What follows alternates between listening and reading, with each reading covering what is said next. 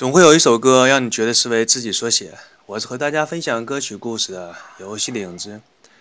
每次歌迷看到大海的时候，就会想起这位音乐人。他的歌声，男性唱偏高，女性唱又偏低，非常有特点。他的音乐创作风格多变，被称为音乐界的魔术师。这个人就是张雨生。提起张雨生，让我想起有一次在坐火车，遇到一对年轻的男女，女孩子摸着自己的男朋友，让他陪着自己看一个歌星的演唱会。男朋友拒绝了她，于是女孩有些小生气，说：“啊，这个歌星的演唱会你不看，那个歌星的演唱会你也不看，那你说哪个歌星演唱会你去看呢？”男孩想了想，说：“哎，要是张雨生活过来的话，他在南极开演唱会，我都去。”我当时赞许的看了看这个男孩子，心想：“嗯，不错嘛，小鬼啊，比你女朋友品味多了。”为什么这么说呢？因为张雨生在华语乐坛当中算得上是一个创作型的实力派歌手，一个合格的歌手。他唱欢快，他唱欢快歌曲的时候，你会觉得浑身轻松。他唱忧伤歌曲的时候，你会潸然泪下；他唱低沉歌曲的时候，会引起你对往事。也就是说，他的歌声会让你感同身受，把你带入歌曲的故事当中。而张雨生可以做到这些。记得刚刚考上大学的时候，正是春风得意，感觉自己的未来有无限的可能，地球就被我踩在脚下。于是想利用自己高考之后那个假期去海边城市玩一下。但是没有想到，那是我一个非常糟糕的回忆。在那个城市遇到了一个远房亲戚啊，说实话，我长这么大都不知道自己还有这样一个亲戚。当时那个亲戚和他的女儿在 KTV 唱歌，他女儿唱，当时唱的就是张雨生的《我的未来不是梦》。结果唱到高潮部分的时候，那个女孩子突然潸然泪下，然后平时用鼻子和人说话的那个亲戚赶紧跑过去抱住了自己的女儿。用很柔和的声音和她说：“哎呀，宝贝呀，怎么了呀？啊，女儿别哭了。”然后女儿继续哭。那个亲戚又说：“啊，你是不是因为找工作的事情然后不顺心呢？啊，当然，这个说话的声音很小啊，要给自己孩子留面子嘛。毕竟找不到孩找不到工作也不是一件光彩的事情。”那个女孩一边点头一边继续哭。接下来那个亲戚说的话让我到现在都记得非常清楚。他说：“哎，没事儿，有老爸呢，爸一定会帮你想办法的。就算退一万步来说，乖女儿，你真的找不到工作，爸养你一辈子。”当时年仅十九岁的我没有意识到这些话的分量，而等到真正自己毕业之后，在社会上摸爬滚打，一切都要靠自己，无论是找工作，还是跳槽，还是处理上工作的一些人际关系的事情。才知道你身后可以站着一个坚强的后盾，对你来说意味着什么。就像我记得国产有个电影叫《蜗居》吧，也不是叫《奋斗》的，这个记不清了。其中有这样的一个段经典的对白，当然后来被删减掉了。就是那个男主的父亲跟他说，他们当时正在站在很高的一个楼层，顺着那个落地的窗户，看着下面的人流像蚂蚁一样。他的父亲指着下面，跟自己的孩子说：“你看看他们，他们有什么？他们在这么冷的清晨起来，他们有的不过是一份报纸、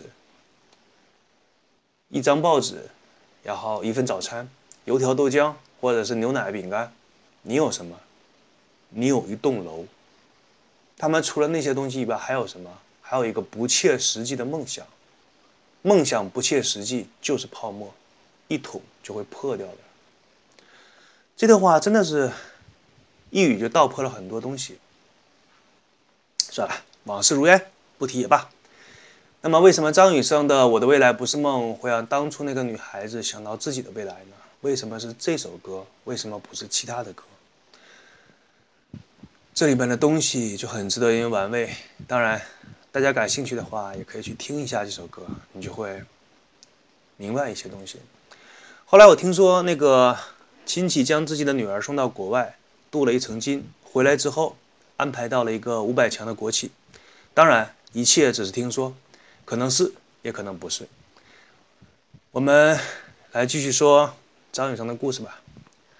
很多年轻人都觉得自己的未来不是梦，但由于每个人的条件都不一样，只有很少的人会实现自己的梦，大多数的人发现自己的未来还真就是一个梦。当你一次一次的经历失败，当你一次一次被现实摧残，你从自己的梦想当中醒来，那种痛苦会让人走向两个极端：一个极端是让你自己变得成熟起来，一个极端是让你自己变得自暴自弃。我当年从梦中醒来的时候，喜欢上了另外一首歌，是迪克牛仔翻唱的《梦醒时分》。经他翻唱之后，歌曲格外的有味道。人在不同的年龄段，在不同的心境之下。喜欢的歌也是不同的。当年刚刚上大学的时候，不敢说自己是阳光少年，但至少心境啊，用现在的话说，积极向上吧。那个时候很喜欢张雨生的歌，感觉他唱出了我的心声啊。自己只要努力，在阳光下流着汗水，然后让汗水折射出彩虹。当自己变得厌世的时候，特别讨厌与别人接触，就像继续听一下张雨生唱的《带我去月球》。啊远离这个地球上的尘世间的这些喧嚣和吵闹。人类的情感有的时候是一个非常奇怪的东西，尤其是你当时的心情被一首歌唱出来的时候，你很容易产生共鸣，觉得那个歌手跟你是一个阵营的。张雨生最著名的歌应该就算是那首《大海》了吧？我第一次听到这首歌的时候还没有见过大海，那个时候听着爱华随身听。磁带在随身听当中发出吱吱嘎嘎旋转的声音，像一部老旧的机器。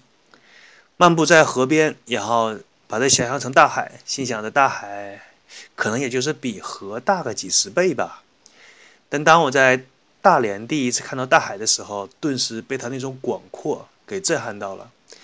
以前听过一个故事，一个智者在地上画了一条线，让他的学生在不碰到这条线的情况下。让这条线变短，那个学生想了很久，也没有想出答案。